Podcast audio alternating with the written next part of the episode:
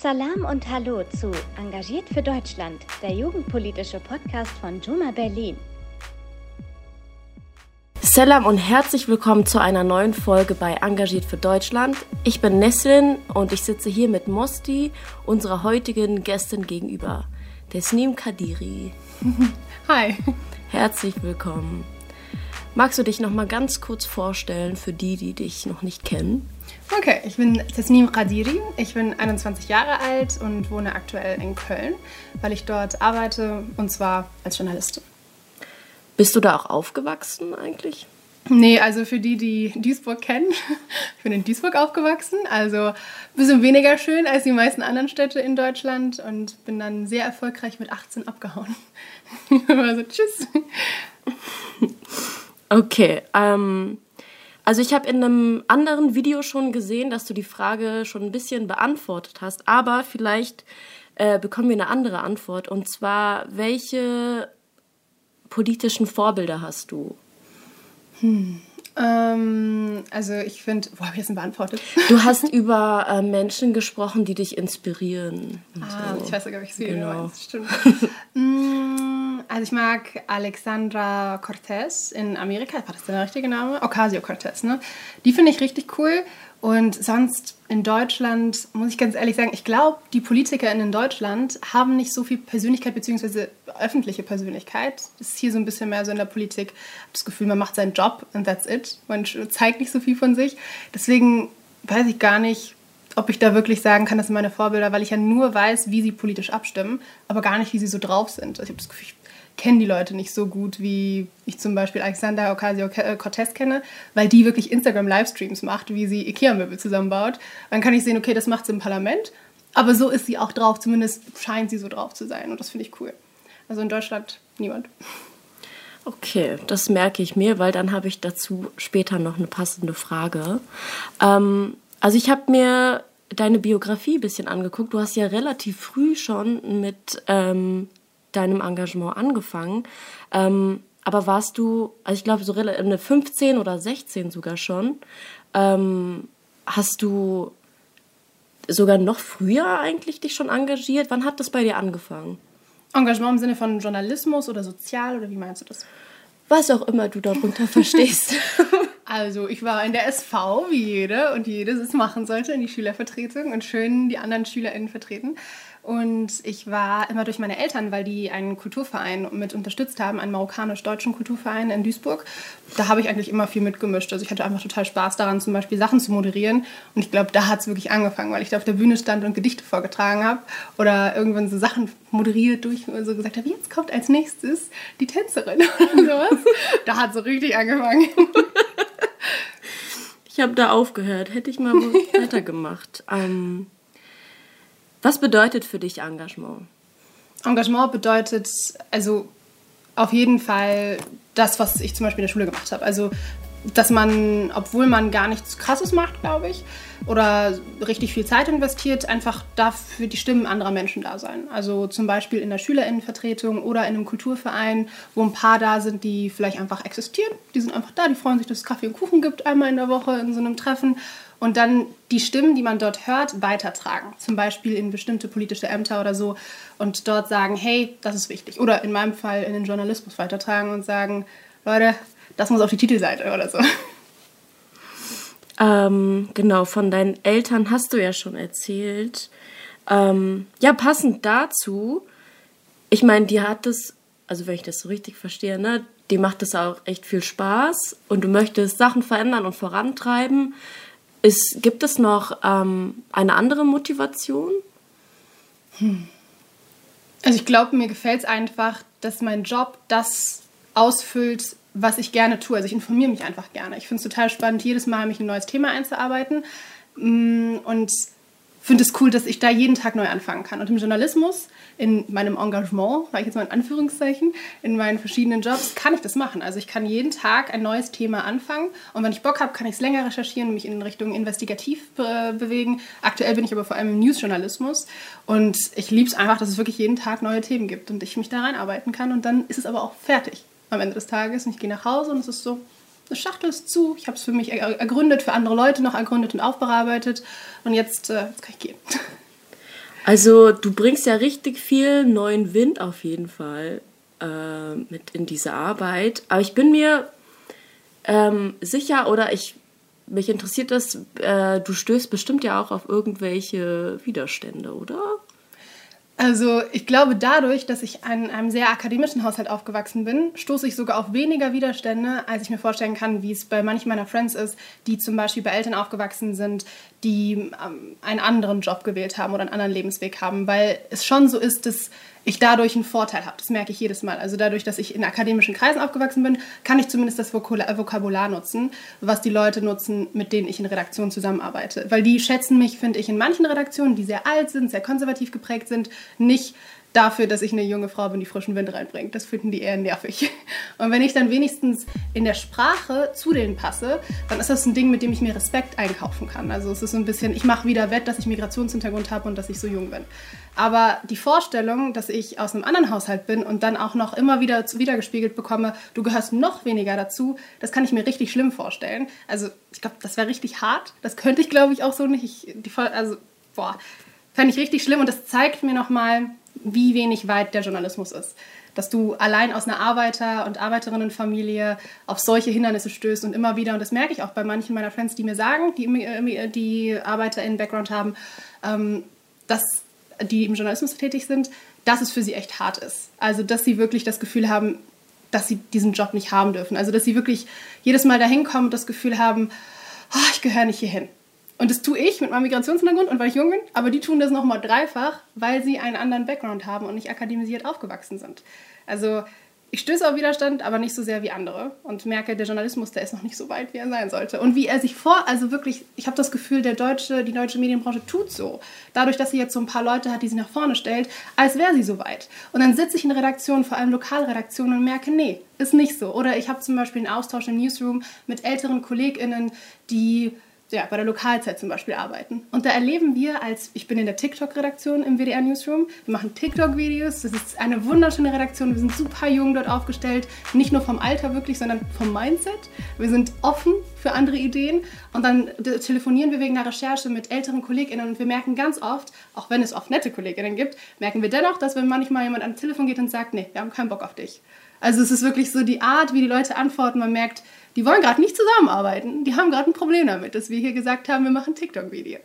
Und die Vorstellung, jetzt auch noch wegen meiner Sprache oder wegen der Art in meinem Familienhaus noch mehr degradiert zu werden jedes Mal oder weniger wertgeschätzt zu werden, ich glaube, das wäre ja, ist echt schlimm. Da haben wir was aufzuholen. Hm. Was würdest du dir wünschen, was da passieren würde? Was könnte man da ändern? Es gibt schon ein paar Nachwuchsgenreprogramme, die sich speziell an Menschen richten, die einen anderen Background mitbringen, zum Beispiel Migrationshintergrund. Es gibt die neuen deutschen MedienmacherInnen. Das ist ein Programm, ein Mentoring-Programm, bei dem ich war, das mir geholfen hat. Und da habe ich gelernt, wenn du eine Person hast, die wichtig ist oder die Connections hat, die dich fördern will, dann kannst du da reinkommen. Aber du brauchst Menschen, die dich sehen und die dich fördern wollen. Und äh, das war bei mir Mona Emersian, das war meine Mentorin bei den Neuen Deutschen Medienmacherinnen. Sie ist 1 Live-Moderatorin, hat einen ähnlichen Background wie ich, also auch marokkanischen. Und das war richtig schön, wie sie mich supportet hat, wie sie gesagt hat, hey, deine Bewerbung, deine Idee, ich schicke sie an einen Redakteur. Und der Redakteur hat gesagt, hey, ja, ich nehme sie. Weil du gesagt hast, es ist eine coole Person und ich die Bewerbung gesehen habe und es ist ja anscheinend eine Person, die was drauf hat.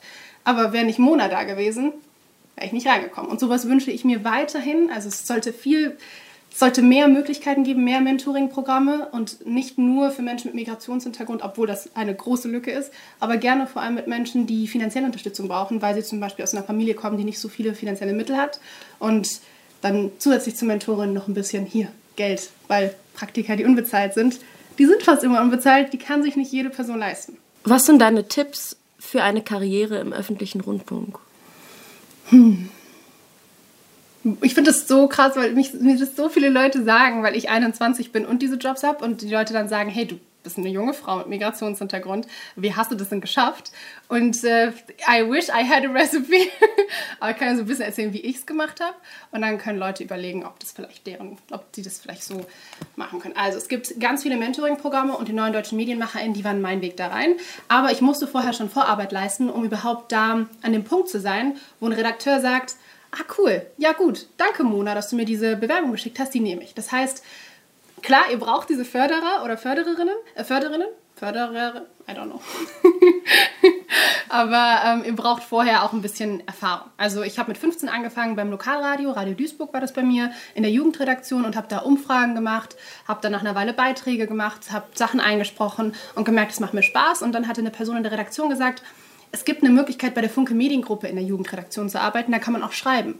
Das war mit 16 oder 17 und dann habe ich das gehört, habe mich da beworben und habe auch da angefangen und dann mit 18, ich glaube, ich war 18 oder 19, als Corona angefangen hat. Und da bin ich, nachdem ich ein paar Sachen bei der Funke Mediengruppe geschrieben habe, ein paar Artikel gemacht habe, dann da auch eine Kolumne ein bisschen gemacht habe während Corona, habe ich gesagt, hey, ich kenne da so eine Kollegin, die ist echt cool, wir haben uns ein bisschen ausgetauscht, die hieß Umayma Ghazi, echt coole Person, die hat einen ähnlichen Background wie ich und wir haben uns da so ein bisschen connected, weil das auch die Funke Mediengruppe Jugendredaktion eine weiße Redaktion war. Und das ist ein Tipp, den ich euch mitgeben kann, wenn ihr seht, da ist eine Person, die tickt so wie ihr oder hat vielleicht einen ähnlichen Background wie ihr, ihr könnt connecten, schreibt der Person auf Instagram. und das war in unserem Fall so. Wir haben uns geschrieben und haben uns angefreundet. Und dann, als Corona gehittet hat, haben wir die Idee gehabt, hey, lass uns doch einen gemeinsamen Podcast starten bei der Funke Mediengruppe. Und dann können wir ein bisschen üben. Wir haben eine Redaktion, die uns backt. Wir können so vielleicht ein bisschen größere Namen kriegen und können ein bisschen uns ausprobieren. Das haben wir ein Jahr lang gemacht und an seinen eigenen Podcast. Und diese Sachen, die hatte ich dann alle. Ich habe zwischendurch immer so gegoogelt, gibt es Workshops in meiner Nähe zum Journalismus. Es gab die Düsseldorfer Jugendmedientage, die kann ich euch empfehlen, wenn ihr in NRW seid. Da habe ich zwei Jahre lang teilgenommen. Da habe ich zum Beispiel Moderationsworkshops mit bekannten ModeratorInnen gemacht und konnte die kennenlernen. Die wiederum ähm, haben mir dann auch immer wieder mal geschrieben und haben gesagt, hey, ich kann mir dich da vorstellen, mach doch dieses Projekt. Also seid da, googelt, sammelt viele Arbeitsproben. Und dann, als ich durch die neuen deutschen MedienmacherInnen mit Mona Emersian verbunden wurde und mit ihr gesprochen habe und ihr gesagt habe, was ich gerne schaffen möchte und wo ich hin möchte, da hat sie eine Bewerbung schicken können, in der stand, ich habe Radio gemacht, ich habe schon geschrieben, ich habe Interviews geführt, ich habe ein Podcast-Projekt alleine gestartet und ich habe zwischendurch irgendwelche Moderationssachen gemacht. Das heißt, irgendwie habe ich kostenlos natürlich neben der Schule versucht, mein Hobby auszuprobieren und zu gucken, was kann ich gut. Und mit 18 wusste ich dann, hey, das kann ich gut. Und dann konnte ich das genauso abgeben. Das kann ich euch auf jeden Fall empfehlen. Weil das Problem ist bei den öffentlich-rechtlichen, zumindest meine Erfahrung ist, ist echt schwierig, ohne Connections reinzukommen, glaube ich. Also es bewerben sich so viele Leute bei diesen Portalen. Es ist schwer, da ein Praktikum machen zu können. Mein 1Live-Praktikum, nachdem ich dann später Reporterin da geworden bin, das habe ich bekommen, weil die Leute aus der Redaktion mich über ein anderes Talenteprogramm des WDRs kannten. Und da bin ich, glaube ich, auch vor allem noch reingekommen, weil die mich natürlich kannten, weil ich bei der Sendung mit der Maus gearbeitet. Also du musst irgendwie schwierig reinzukommen. Aber ich glaube, ein Talenteprogramm, das nennt sich WDR Grenzenlos. Das ist für migrantisch geprägte junge Genres, die vielleicht auch nicht so viel Erfahrung haben, vielleicht sogar Sprachprobleme haben oder nicht akzentfrei sprechen. Die werden da extra explizit angesprochen und da kriegst du zwei Monate lang eine Ausbildung, also verschiedene Teile. Du lernst zum Beispiel Hörfunk zu machen, Fernsehen zu machen, du lernst ähm, Social Media zu machen und dann wirst du zu einer Hospitanz in der Redaktion geschickt. Da war ich bei der Lokalzeit Bonn und die anderen waren zum Beispiel bei 1 Live, bei Cosmo, bei Quarks und da hast du nach zwei Monaten einen Weg im Journalismus, weil die versuchen einen dann auch wirklich im WDR zu halten. Also WDR grenzenlos, schreibt es euch auf, googelt es, das ist echt toll. Ihr habt es hier gehört, Leute. Ihr heard it here first. Aber das sind wirklich wertvolle Tipps, also echt gut, ja, schlimm. Also wirklich einfach Leute anschreiben, die den, ja, ja, nee, danke. Schreibt mir. Also ich glaube auch, das Ding ist, wenn mich jemand anschreibt. Gebt ihr die Credits ne, am Ende. Aber also, du würdest doch zum Beispiel auch, wenn eine Person dir schreibt und sagt, ich möchte das machen, was du machst. Ja. Ich kann das doch auch. Ich kann dir zeigen, hey, ich habe Arbeitsproben. Ja. Kannst du mir helfen? Dann würdest du wahrscheinlich auch helfen. Ja, und weil ich ne, weiß, wie schwierig das ist und weil wir natürlich, ja, ja auf jeden Fall.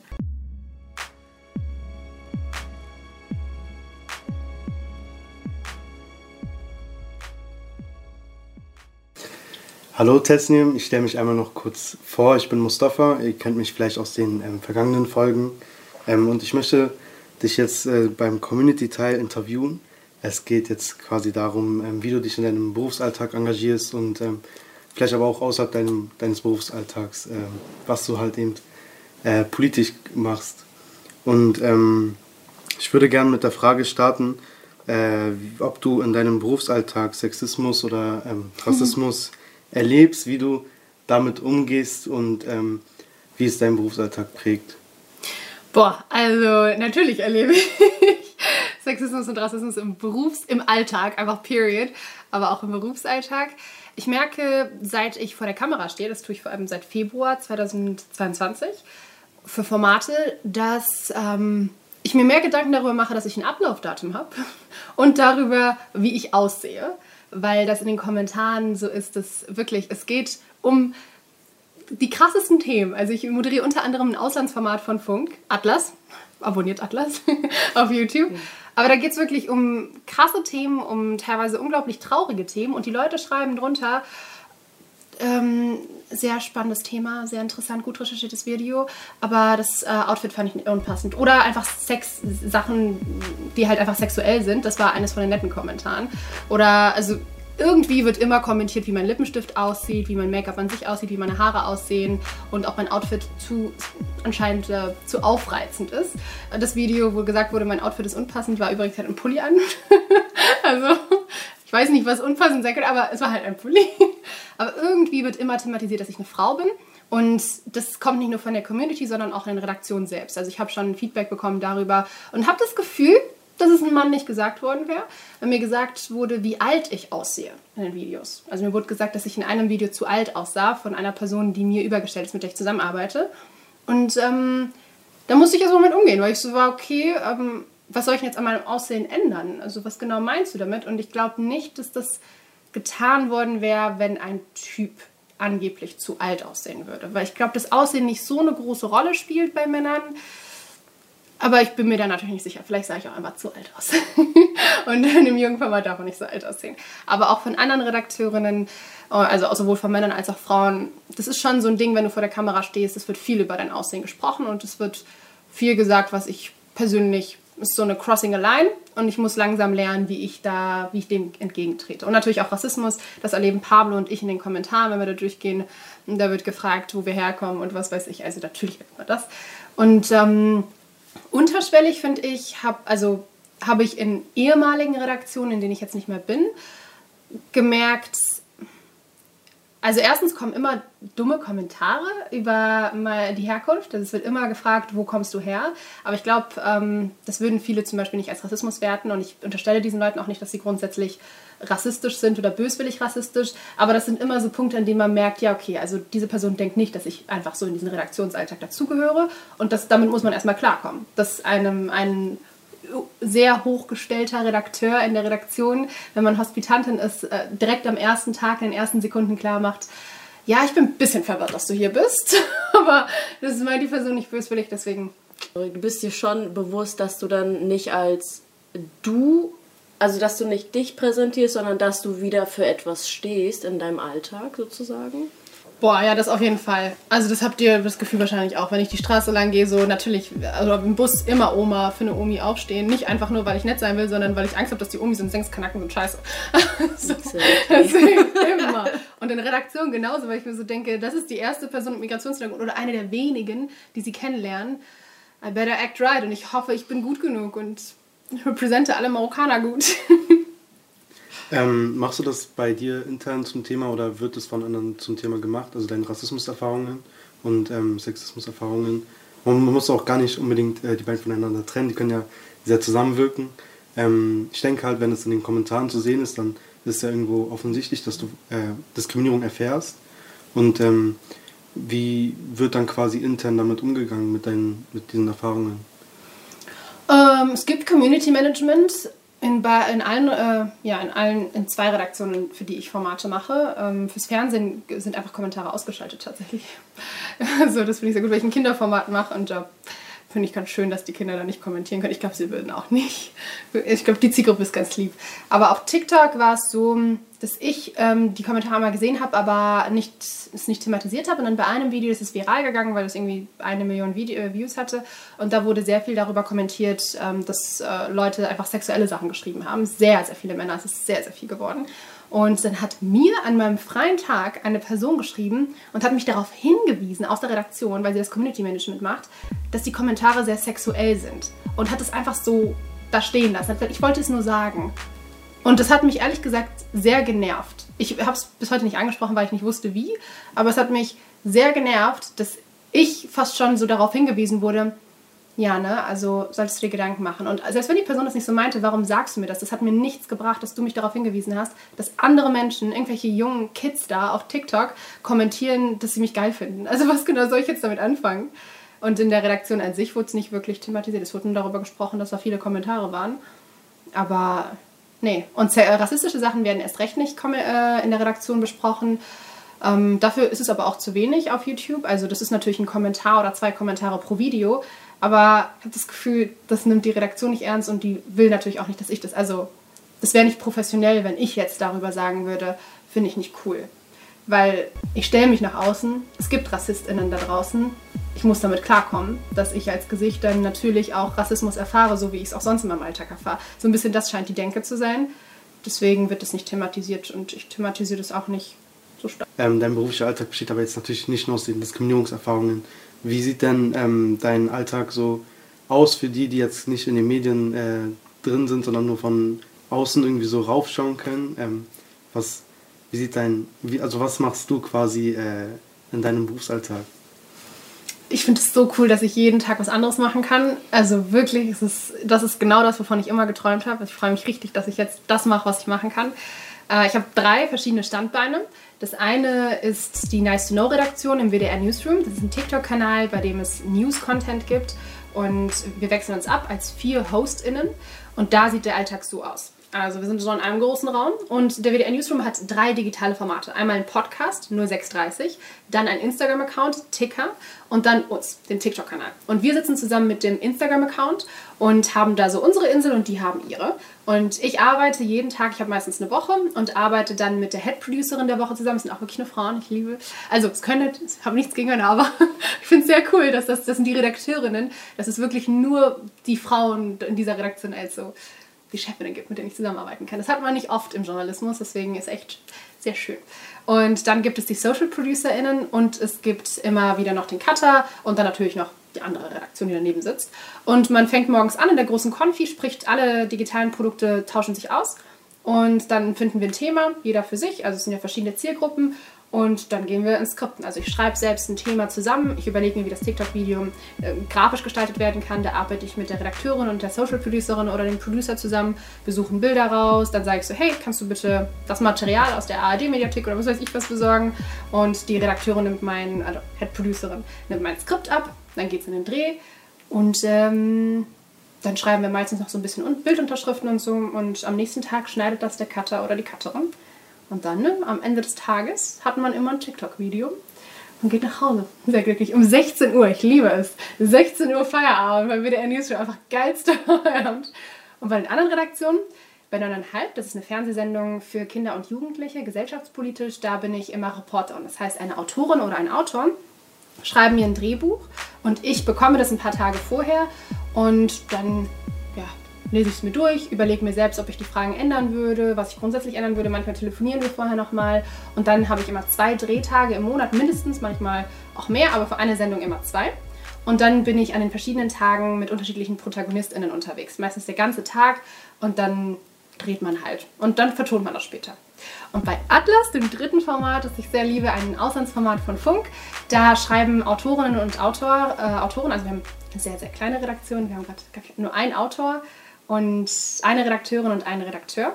Und die schreiben die Skripte eine Woche lang zu einem Thema. Und ich wechsle mich dann immer mit Pablo Molemba, das ist mein Co-Host, ab. Und wir machen immer im Zwei-Wochen-Rhythmus eins dieser Videos. Das heißt, ich bekomme das einen Tag vorher, ich lese es mir durch, ich ändere meistens vor allem sprachlich was, so wie es zu mir passt und wie ich das aussprechen würde. Und dann hat der Autor oder der Redakteur oder die Redakteurin das Ganze inhaltlich aufbearbeitet und ich präsente das in die Kamera. Vorhin hast du ja äh, sehr viel über die Themenfindung speziell bei äh, Nice to Know geredet. Auch bei den anderen hast du jetzt äh, erklärt, wieso die Themen zustande kommen. Ähm, von dem, was ich jetzt rausgehört habe, würde mich nochmal interessieren, ähm, wie frei bist du bei der äh, Entscheidung der Themen für Nice to Know? Ähm, du suchst ja quasi äh, mit also selber aus, mit Unterstützung von außen, wenn ich es jetzt richtig verstanden habe. Ähm, und kannst du da quasi einfach dir ein x-beliebiges Thema aussuchen oder wonach richtet sich, was jetzt das Thema wird der nächsten TikTok-Folge? Äh, die TikTok-Sachen, da kann ich auf jeden Fall nicht beliebig aussuchen, weil was ich cool finde an digitalen Formaten ist, dass wir wirklich darüber nachdenken, was will die Zielgruppe oder was braucht die Zielgruppe.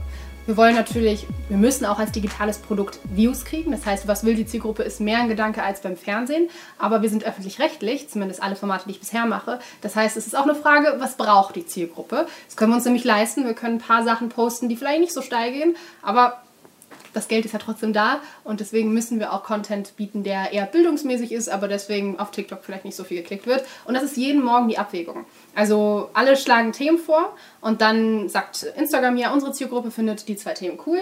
Dann überlege ich mit meiner Head-Producerin, zum Beispiel Azuma Satta, eine so tolle, tolle Journalistin. Also echt, ich, ich freue mich, bin schon gespannt, was sie die nächsten Jahre macht. Das ist eine richtig coole Redakteurin und wir beide wägen dann immer ab. Sie ist meistens die mahnende Hand und sagt, ja, aber auf TikTok wird das nicht laufen.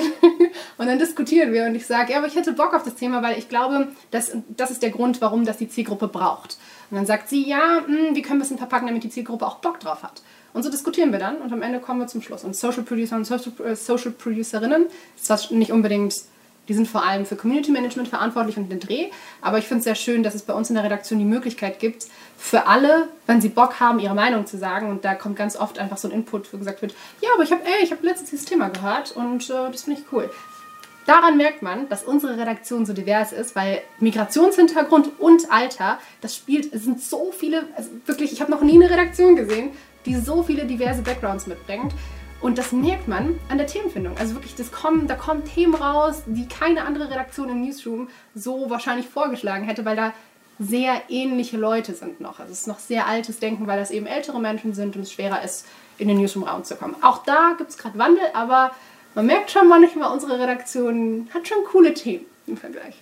Ähm, sehr, sehr altes Denken bedeutet auch, dass man vielleicht ein paar Klischees äh, noch hat. Ich frage jetzt mal, mit welchen Klischees über den öffentlichen Rundfunk bist du konfrontiert als Journalistin, äh, als Journalistin und ähm, welche stimmen, welche nicht? Äh, erzähl mal ein bisschen dass keiner Bock hat zu arbeiten, weil man ja sowieso äh, Rundfunkgebühren kriegt. Das muss ich sagen, es stimmt bei manchen. Äh, es gibt nämlich sogenannte alte Verträge von Leuten, die man nicht feuern kann und die arbeiten auch nicht. Kann ich euch ganz ehrlich sagen, ich habe mit solchen Leuten zusammengearbeitet, habe manchmal Kontakt mit denen und alle anderen sind sauer, weil viele sind Freiberufler und Freiberuflerinnen mittlerweile. Es gibt gar keine anderen Möglichkeiten mehr beim WDR seit es diese Klagewelle früher gab, wenn ihr das mal recherchieren wollt, es gab mal eine Klagewelle, da haben sich ein paar Leute eingeklagt und äh, diese Leute werden auch für immer da arbeiten können. Wir nicht. Wir haben nur noch die freien Verträge. Und diese Menschen arbeiten natürlich. Also ich finde das manchmal ein bisschen ein bisschen frech, dass uns vorgeworfen wird, nicht arbeiten zu wollen, wenn man sich anguckt, wie viel ja, nicht kostenlosen, aber wenn man sich anguckt, wie breit das Angebot ist, dann ist das schon krass, dass man für den Beitrag, den man zahlt pro Wohnung, pro, also finde ich schon krass, wie viel Angebot man kostenlos in Anführungszeichen bekommt oder ohne Bezahlschranke. Das merke ich immer, wenn ich einen Spiegelartikel lesen will und merke, ach ja, es gibt so noch sowas wie eine Bezahlschranke, stimmt. Weil es gibt so viele Angebote, die man einfach so nutzen kann, ohne vorher nochmal einen Euro zu zahlen. Weil glaubt mir, wenn ihr für jedes öffentlich-rechtliche Ding, was ihr einen Tag konsumiert, zahlen würdet, dann würdet ihr definitiv mehr Geld zahlen, als ihr monatlich zahlt. Deswegen finde ich das manchmal ein bisschen nervig. Also ich habe das Gefühl, Menschen schätzen nicht so ganz wert, wie viel es gibt. Auch wenn man natürlich darüber diskutieren muss, ob alles nötig ist, was da läuft. Aber manchmal denke ich mir, ja Leute, dieses Programm braucht es nicht. Oder diese Fernsehsendung, die guckt niemand. Setzt die auf. Und das andere ist, dass, äh, also ich bin wirklich sauer über diese, ich merke sehr oft Hetze von der Bild oder beziehungsweise grundsätzlich von Axel Springer Sie lieben es, den öffentlich-rechtlichen Rundfunk einfach pauschal, finde ich auch so witzig, es gibt so viele Redaktionen, einfach pauschal zu kritisieren. Einfach ZDF, ARD. Wie viele Redaktionen aller beim WDR sind. Aber die sind einfach so, ZDF, ARD, Gender Gaga. so, Bruder, nicht alle wollen gendern. Also das ist nicht so, dass alle beim WDR gendern. Allein beim WDR. Dann gibt noch, du willst ZDF, ARD.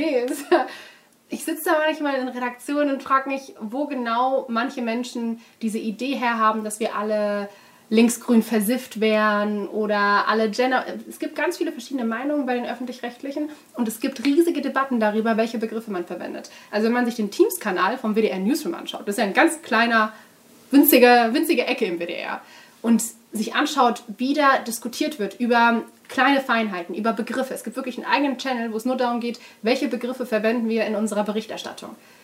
Da gibt es so viele verschiedene Meinungen, die ausdiskutiert werden und ich habe das Gefühl, dass das manche nicht checken. Also wie viel man sich Gedanken macht. Du bist beruflich viel unterwegs und packst auch äh, ordentlich mit an. Ähm, manchmal gehen aber halt auch Dinge schief. Und äh, wir müssen jetzt nicht Axel Springer noch mehr Futter geben, aber äh, was war denn so eine lustige Anekdote, ähm, die du denn gerne erzählen möchtest? Also das Problem ist, ich habe nicht so eine lustige Anekdote. Ich glaube, mir fällt einfach nicht so viel ein. Also eine Sache, die bei 9,5 passiert ist, ist, dass ich bei einem Dreh Ah, das musste ich nämlich einen Steckbrief schreiben, vielleicht ist das lustig. Äh, Bei einem Dreh ähm, habe ich so eine Mountainbike-Gruppe besucht, weil es darum geht, wie man Mountainbiking umweltfreundlich machen kann. Und da ähm, bin ich so ein paar Runden gebiked. Dann war ich so nach einer Weile, boah, das sind so 14-Jährige, die über dieses Ding springen. Das war so ein kleines, so eine kleine Ramp. Und dann bin ich darüber gesprungen und habe mich richtig auf die Fresse gelegt. Und es war definitiv on cam. Und ich hatte sogar, richtig dumm, ich hatte sogar so eine Kamera auf dem Kopf und dachte mir einfach, pff, ich spring trotzdem, mach die Kamera kurz kaputt. Und aber der Kameramann hat sich tatsächlich gefreut, weil dann hatten wir es aus zwei Perspektiven gefilmt, wie ich da gestürzt bin. Und äh, das ist auf jeden Fall in die Sendung gekommen. Habe mich richtig gefreut. Das war nicht so cool, hätte ich vielleicht immer nachdenken können. Aber es war heiß. Es war eine Verteidigung. Es war heiß. Ich konnte nicht nachdenken. Mhm, genau. Und das waren so 14-Jährige, wirklich so, die darüber gesprungen sind. Ich war so, Armin, ich bin 21. Dann schaffe ich das wohl.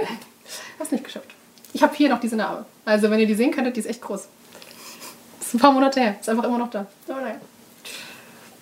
Okay. Ähm, actually, ich habe auch so eine Narbe hier. Vom Mountainbiken? Boah, nee, ich glaube vom, äh, vom Longboard bin ich runtergefallen. Was würdest du unseren Zuhörerinnen und Zuhörern noch gerne mit auf dem äh, Weg geben? Also ich finde es sehr, sehr wichtig, dass, weil mir, als ich zwölf war oder elf war, schon viele Leute gesagt haben, ich kann mich sogar, ich habe so wirklich die, genau die Klischeesituation erlebt, wo ich gesagt habe, ich möchte die Tagesschau moderieren. Ich glaube, ich war in der siebten Klasse. Ich weiß gar nicht, warum ich unbedingt die Tagesschau moderieren wollte. So, das ist gar nicht so journalistisch, wie man da arbeiten kann. Man redet halt vor allem in der Kamera, aber trotzdem wollte ich das. Das war für mich Journalismus gedribbelt. Da war ich so, das will ich machen. Und das meinte ich zu irgendeinem Mädchen, ich weiß ihren Namen auch noch, Eve, äh, in der Klasse. Und dann habe ich das gesagt und dann meinte sie so, "Mm, ja, aber ich glaube, Leute, die so wie du aussehen, machen das nicht. Oder irgendwas in die Richtung, dass ich nicht so aussehe, als würde ich die Nachrichten moderieren können. Ich weiß gar nicht, worauf sie es bezogen hat. Ich weiß nur, dass es mich total verletzt hat. Und es ist wirklich der Klischee-Moment. Eine Person hat dir gesagt, du schaffst es nicht. Und dann hast du es, ich bin noch nicht für der Tagesschau, aber du hast es geschafft. Du bist immerhin vor der Kamera für die Öffentlich-Rechtlichen.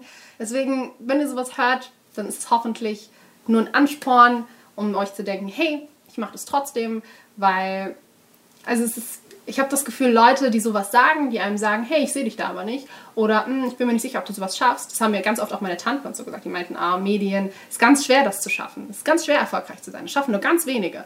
So haben wir es gesagt. Ich war so, what are you telling me? So, das schaffen nur ganz wenige. Also schaffen ein paar. Also die waren wirklich Leute, ich glaube, das, das hat was damit zu tun, was die Leute in sich selbst tragen. Also vielleicht nicht selbst genug sind, äh, selbstbewusst genug sind oder vielleicht auch einfach ähm, im Fall zum Beispiel meiner Familie, die mir das gesagt hat. Ich glaube, ähm, wenn man einen bestimmten Background hat, dann hat man Angst vor manchen Berufen. Also meine Tante ist aus Marokko und die hat einfach Angst gehabt zum Beispiel und hat mir dann aber in dem Moment echt, es hat mich echt verletzt, dass sie meinte, es schaffen nur ein paar, nur ganz wenige, die echt toll sind und ich weiß nicht, ob du das schaffen kannst. Man sollte trotzdem das nicht zu ernst nehmen. Auch wenn das total schwer ist, nehmt das nicht zu ernst. Ihr könnt es bestimmt schaffen, wenn ihr euch Mühe gibt. Auch wenn das 10.000 Leute sagen, dass es nicht passt. Ihr schafft das. Glaube ich schon. Okay, du hast gerade darüber geredet, äh, dass die Medienmacher, also neuen deutschen Medien äh, Mach X in Zukunft was sehr groß sein können. Ähm, was aber mit dir, wo siehst du dich selber in der Zukunft? Was glaubst du, wie groß könntest du noch werden? Ähm, was sind so, was steht bei dir an, so zukunftsträumemäßig? zukunftsträumemäßig? Also ich bin sehr ehrgeizig, deswegen wollte ich schon immer weiter und wollte schon immer im Journalismus mehr machen und so gut sein, wie ich kann. Und deswegen kommt da hoffentlich noch ein bisschen was. Aber ich weiß nicht so genau was. Weil das Ding ist, dass ich mir zum Beispiel nicht vorstellen könnte, dass eines meiner großen Vorbilder, wie Sandra Maischberger oder so, dass ich in ihre Richtung gehe und das mache, was sie macht. Weil der Journalismus und die Medienbranche, die ändert sich gerade wirklich, ist so krass. Es wird nicht mehr solche Sendungen geben mit solchen Personalities. Äh, Politiksendungen, natürlich finde ich das total cool. Aber wenn ich 40 bin, hm, I don't think, das ist dann noch, gibt es dann überhaupt noch Fernsehen? I don't know. da bin ich mir echt nicht so sicher. Deswegen kann ich gar nicht solche riesigen Träume haben. Ich bin wirklich glücklich, dass ich das gut mache, was ich mache. Und mein großes Ziel ist, dass ich, wenn ich 40 bin, noch Spaß habe am Moderieren und Spaß habe daran, zum Beispiel Redakteurin zu sein und hoffentlich andere Genres fördern konnte. Also selbst hochkommen konnte, aber hoffentlich auch andere mit Migrationshintergrund, aber auch an sich einfach talentierte Genres mit hochnehmen konnte, dann, als ich selbst da oben angekommen bin. Okay, dann ähm, sind wir halt fast schon am Ende angekommen. Ähm, unsere Abschlussfrage bei jeder Folge ist, ähm, was ist dein Lieblingsessen ähm, und bei welcher Musik hörst du gerne dabei? während du dieses Lieblingsessen isst. Okay. äh, mein Lieblingsessen ist ein Simmen, das ist eine marokkanische Spezialität. Und die esse ich am liebsten mit Schmand und Honig. Also es ist so geil. Das ist richtig nice. Googelt mal Simmen. Also ich glaube, wenn man das auf Deutsch buchstabiert eingibt, M-S-E-M-E-N, können wir das buchstabieren. Und ähm, wenn ihr in Düsseldorf seid, es gibt so eine Straße, das sind nur Marokkaner, da könnt ihr das kaufen. Ich weiß nicht mehr, wie die Straße heißt. Ella Straße, Ella Straße, da findet ihr im Simmen. Geht in den marokkanischen Laden, ihr findet das satt im Simmen und dann kriegt ihr das. Ist wirklich geil. Und ich höre dazu gerne. Das Problem ist, ich habe keinen so exquisit Musikgeschmack. Das ist richtig schlimm. Im Journalismus lernt man so ganz viele Musikgenres kennen. Vor allem bei 1 Live, bei der Arbeit habe ich viele kennengelernt und es ist so peinlich, weil ich habe nicht ich glaube, mein, glaub, mein, Musikgeschmack ist scheiße, muss ich ganz ehrlich sagen. Weil ich höre am liebsten einfach so, einfach irgendeine Musik. Deswegen weiß ich es nicht, wirklich. Aber weil, weil wenn ich im Simmen esse, ich war schon lange nicht mehr in Marokko, dann höre ich einfach gerne marokkanische Musik. So ein bisschen Heimweh, auch wenn es nicht mit mir hat, aber so ein bisschen, äh, um mein Herz wieder zusammenzufügen. Weil ich drei Jahre nicht mehr da war. Okay. Ähm, das war eine schöne Antwort, ähm, eine schöne Folge. Ich hoffe, die hat euch gefallen. Ähm, wir sehen uns dann bei der nächsten Folge oder wir hören voneinander. Ciao.